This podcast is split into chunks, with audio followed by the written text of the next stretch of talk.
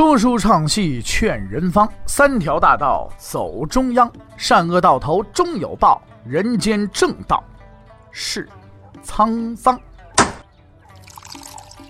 给您续上一杯茶，我慢慢的说，您细细的品。听大禹话说明朝。除了咱们广播直播以外啊，我们还在喜马拉雅独家网络发布。各位呢，可以登录喜马拉雅手机和电脑客户端，搜索“大禹茶馆”，选择收听。上期节目咱们说到哪儿啊？咱们说到势如破竹，陈友谅攻下太平，绝地反击，朱元璋设伏龙湾。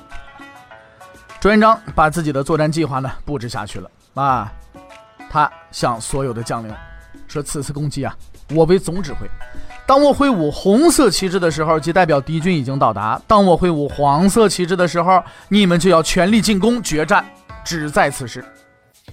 然而，徐达提出了疑问，说：“你说咱们要设伏在龙湾，那如果陈友谅军不攻占龙湾，而直接从秦淮河攻击应天，你这个计划是无法执行的呀？”哎，没错，说的是有道理的。陈友谅带领的那毕竟是水军呐，必定会走水路，他又凭什么放弃自己的优势去和朱元璋打陆地战呢？朱元璋的脸上浮现出了一丝狡黠的微笑，他指着将领中的一个人说道：“说这事儿啊，就得靠你了。”这个人叫康茂才，这是一个战略意义上的阴谋。康茂才原先是陈友谅手下的大将，后来投奔了朱元璋。但他仍在朱元璋的指示下与陈友谅有着秘密接触。用咱们今天的话说，他是一双面间谍，是朱元璋埋在陈友谅身边的一颗棋子。康茂才早已派人送信给陈友谅，说我呀将倒戈，建议陈友谅采取水路进攻。我将会在江东桥和陈友谅会合，哎，并且将这座唯一阻挡水军前进的桥梁给挪开，让陈友谅的水军经过秦淮河，直抵南京城墙之下。陈友谅一听是大喜过望啊，并表示一定会在胜利之后重赏康茂才。在得到陈友谅的回音之后，朱元璋命令李善长连夜重造了一座石桥。这座石桥将给予陈友谅最为沉重的精神打击。朱元璋宣布了他的全部作战计划，以坚定的目光看着他的将领们，说：“我们。”自亳州出发以来，经历了无数困苦，打败了无数敌人，才取得今天的一方土地。虽然陈友谅比我们强大，但只要我们敢于迎战，胜利一定属于我们。朱元璋啊，是一个了不起的人，在通往胜利之门的路上，你会捡到很多钥匙。这些钥匙有的古色古香，有的金光闪闪，但只有一把才能打开那扇门。在进行决策的时候，会有很多人在你耳朵边提出他们自己的意见，将他们手中的钥匙交给你，你去选择。但这个游戏最残酷的地方在于，你只有一次尝试的机会。如果失败了，你将失去一切。在战役实施当中呢，只有一个时机是最合适的，能抓住这个时机的即是天才。这就是拿破仑说的话。朱元璋在那份纷繁复杂的环境当中啊，在无数的建议当中啊，坚持了自己的看法，牢牢地抓住了那把开启胜利之门的钥匙。他的成功不是侥幸，他当之无愧。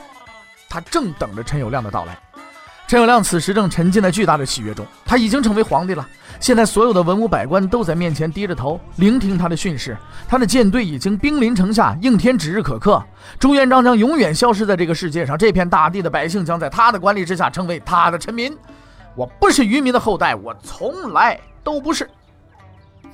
好消息一个接着一个，安插在朱元璋军中的康茂才已经成为陈友谅的内线，他将在明天为陈友谅打通通往应天的道路。我的舰队将一往无前，征服这个富庶的地方，然后就是张士诚，他不过就是个软弱的家伙，绝对不会是我的对手，我将是最后的胜利者。至正二十年六月二十三，也就是徐寿辉被杀后的第七天。陈友谅率领他的舰队沿秦淮河一路进攻，到达了江东桥。陈友谅难掩激动的心情，亲自登岸，在夜色中轻声叫出了联络的暗号：“老康，老康。”没人答应。陈友谅继续喊：“老康。”还是没人答应。陈友谅借着皎洁的月光仔细观察了江东桥，他惊人的发现，这并不是康茂才所说的木桥啊，而是石桥啊！陈友谅感觉血液凝固了，他喊出了之前无数人喊过之后还有无数人会喊的名言：“糟了，中计了！”按照他的估计，此时应该是火把丛生，杀声遍地，伏兵杀出。可是，在他惊慌一阵之后，就发现什么也没有发生。这是怎么一回事啊？一向精明的陈友谅现在也是丈二的金刚，摸不着头脑。康茂才莫非有事儿来不了了？得，反正无论如何，这个地方太危险了。哎，是一反常必是妖，赶紧走，不能久留。正在此时，他得到了消息，自己的弟弟陈友仁已经统帅一万人马在新河口之北的龙湾登陆，并击败了驻守在此地的军队，正等待大军的到来。走。陈友谅一想，那就去龙湾登陆吧。陈友谅命令船队加快速度，于当天下午到达了龙湾。之后，他组织士兵上岸，一切都很顺利。但是他不知道的是，一双眼睛正在不远处的狮子山上看着他，那是朱元璋的眼睛。他的预料没有错，陈友谅果然放弃了在江东桥进攻的企图。陈友谅是一个疑心重的人，必然选择稳妥的进攻方法。在确定所有的士兵都进入伏击圈之后，朱元璋摇动了红旗，而此时隐藏在石灰山后应天南城大胜关的五路军队从不同的地方出现，但是他们并没有摇旗呐喊，而是静静地看着汉军。他们没有接到进攻的命令。汉军的士兵们终于发现自己掉进了一大大的麻袋里边，敌人就在眼前，甚至可以看见他们盔甲上的反光，而这些敌人纹丝儿不动。正用一种奇怪的眼神看着他们，那种眼神好似家乡过年时屠户看着圈里的猪羊啊。战场上出现了可怕的宁静，比死亡更可怕的宁静。这真是毛骨悚然的一幕啊！他们并没有在这种可怕的沉默中等待多久。狮子山上的朱元璋挥动了黄旗，五路军队在徐达、常遇春、冯胜的率领下，对汉军展开了轮番的冲击，骑兵来往纵横，是所向披靡。早已经惊慌失措的汉军无法抵抗，他们纷纷奔向自己的船只，而这个时候正是退潮的时候，船只全部搁浅，大多数汉军只能跳到长江逃生。陈友谅挤进能够开动的小船上逃命，一路逃到了九江，胜利的梦想就此破灭。此一战，汉军在战场上留下了两万具尸体、七千名俘虏，而朱元璋的军队几乎没有受到损失，还俘获了一百艘大船和数百条小船。朱元璋借助这些船只，为即将到来的最后决战做好了准备。陈友谅打了败仗，逃回了江西，而张士诚正如朱元璋所说的那样气小，眼睁睁看着陈友谅被痛扁了一顿，只派了几千兵马在江浙与朱元璋接壤一带武装游行了一番，打道回府了。这个人确实如陈友谅所说，只有刀架在脖子上，他才能急。龙湾之战胜利之后的一天呢，紫金山上的禅寺呢来了一位香客。当时的应天虽然已经为朱元璋所管辖，但是治安情况不太好，所以寺中僧众啊，一到晚上就会紧闭寺门。这一天黄昏时分，这个香客走进了寺庙的大门，口称天晚无法赶路，希望留宿一夜。看门的小僧呢，看此人呢相貌不俗，而且十分凶恶，竟然不敢阻拦，让他进了内寺。禅寺的住持听闻此事，慌忙出来。他初见此人呢，也不禁呢吃了一惊。但他毕竟是见惯了大场面的人，细看之下，顿觉这个人呢身上有一股豪迈之气啊，而且带着一把宝剑在身。他暗自揣测，这人极有可能是出外打劫的强盗。像这种人一定不能得罪，要真把他激怒了，一把火把禅寺给烧了，那了不得了。自己和老婆孩子怎么办？于是做主，干脆留他一晚上得了。此人正是应天的镇守者朱元璋。在龙湾战胜之后，他也颇有些得意，经常微服出巡，这也成为啊他之后几十年的习惯。这一天，他来到紫金山下，见山上有一座禅寺，回忆起当年自己啊做和尚的情景，便到寺中呢准备一游。这天夜里，住持啊左思右想，睡不着。他怕那个强盗呢，嫌疑极重的人呢，晚上起来搞事。哎，这可这话也不能直说。他思虑良久，终于想出了好主意。他决定啊，邀请这个人去大殿干什么？讲禅。所谓讲禅呐，和这个魏晋时期的那个清谈的这个事情啊，没什么的太大的区别，差不多。一群人吃饱了饭啊，往那一坐，一起呢就开始吹牛。反正啊，吹牛也不上税，是吧？朱元璋深更半夜被吵醒，得知居然是让他去讲禅，哭笑不得。他是何等精明的人呢？自然明白住持的意思嘛。住的还是人家的地方，礼貌起见，哎呀，那那就去吧。就这么着，随住持来到了大殿。而此时空旷的大殿里只有他们两个人，分东西坐定之后，住持开始仔细地打量起朱元璋来。他发现此人衣着朴素，面目虽然啊面露凶恶，但是举止还透着一股土气，顿时呢对此人大为藐视。啊，这做强盗做到这个地步，连件好衣服都没有啊！你说他是强盗，你都抬举他，顶多这人算是个乡巴佬。那但既然是讲禅，那总得说点什么吧？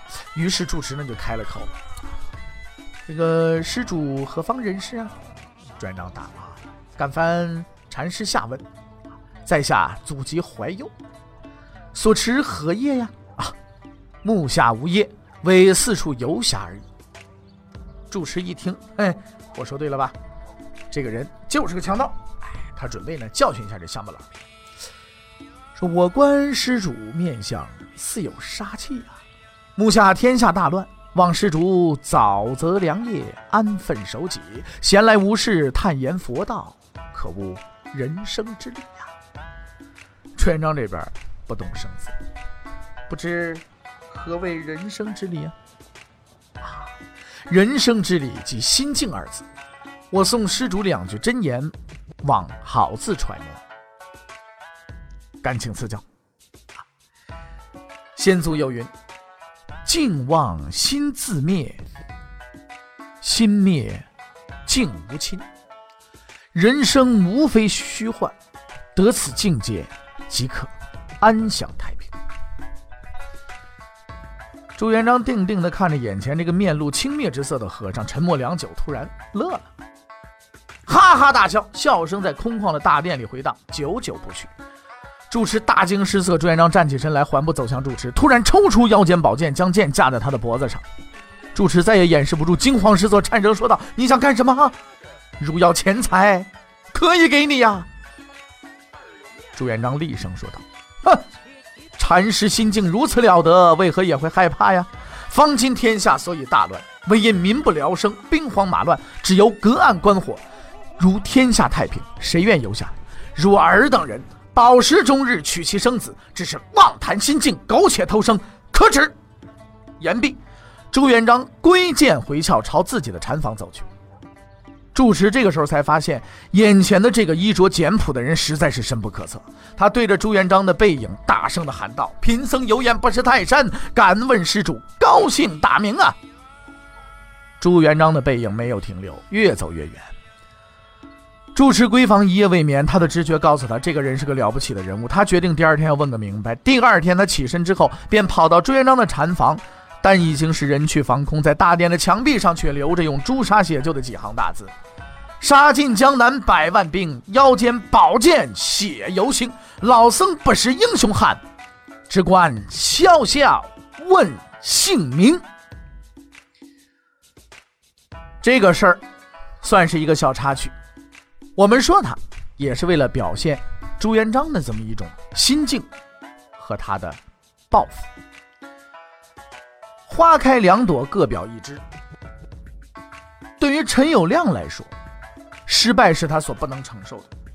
毕竟一直以来他都是成功者，但是这次他是彻彻底底的输了。他认为上次战败的教训在于没有充分利用自己的水军，所以他更加用心的调教自己的舰队。应该说，陈友谅啊，为咱们中国的这个造造船事业啊，做出了贡献。后来，伟大的郑和船队使用的航海技术和造船技巧，就是从陈友谅那里边继承过来的。当然了，呃，也算是抢过来的啊。这一次呢，他制造了一种秘密武器，这是一种非常可怕的战船。这种战船高数丈，上下居然有三层，每层都可以骑马来往，下层只管划船。啊，这个上下层相隔，这种设计呢非常科学，上面打的天翻地覆，下边还能保持动力。更为可怕的是，每条船外边还用铁皮裹着，这应该是当时名副其实的航空母舰了。另一个设计就很能体现陈友谅的性格，这种战船上下之间隔音效果非常好。下面只隔一层木板，就是听不见上面说的话。看来陈友谅还是中国隔音技术的开创之人啊！这种设计最大的好处是什么？就是能把人隔绝开，即使上面吃了败仗，下边还是照样会拼命，还能防止泄密。反正要跟着我陈友谅一条道走到黑。就这种心思机巧的人啊，真是不能不服啊！此时呢，在他下游的朱元璋也不轻松，他知道上次的失败损失对于财大气粗的陈友谅来说，那是九牛一毛。大户人家家里边有的是粮，碰到灾荒什么的都不用怕，挺一挺就熬过去了。可是自己还是名副其实的贫农，手里有的只是那一点从陈友谅手中缴获来的家伙。万一出点什么事儿这秋风向谁打去？更让他们烦恼的是，陈友谅在上游，他在下游，这让他很不舒服。这种心理其实我们很容易理解，就好比你住山坡下边啊，他住山坡上边，每次你看人的时候都得抬头看人家，很难受。陈友谅在江里边洗脸，朱元璋就得喝他洗脸水；陈友谅在江里边洗脚，朱元璋就得喝他洗脚水。而陈友谅在江里边撒尿呢，你说朱元璋得喝什么水呢？反正这个挥之不去的人呢，就像是达摩克利斯之剑，总是高悬在这朱元璋的头上，哪一宿都不好睡。不行，一定得干败他。陈友谅有了新的武器，他非常高兴。从至正二十一年开始，他不断和朱元璋打水战，结果呢是胜多败少。哎，他更加迷信武器的威力了。应该说，陈友谅的失败啊，很大原因就是他没有认识到什么样的武器才是最强大的，不是军队的人数，不是武器的是否先进，不是强大的舰队，而是人心。赵普胜是一个优秀的将领，每次进攻他总是手持双刀带头向对方发起进攻，从来不是叫着说弟兄们上的，不是那种人，威信非常高。他对陈友谅啊也不错，由于自己是个大老粗，很敬佩呢会读书写字的陈友谅，每次都跟他叫陈秀才，把他当自己兄弟看。而陈友谅为了能控制天完国呀，把赵普胜给杀了。赵普胜临死也没有想到平日笑面迎人的陈秀才会杀他。陈友谅达到自己的目的，可是他不知道的是，自己失去的远比得到的多。从士兵的窃窃私语和议论中，从部下那异样的眼神中，他似乎感觉到了什么，但是他陈友谅不在乎。自己控制了最强大的战争机器，自己就是最强大的人。你们几个人嘀咕嘀咕，没关系。那么这几个人的嘀咕，真的就没关系吗？欲知后事如何，且听下回分解。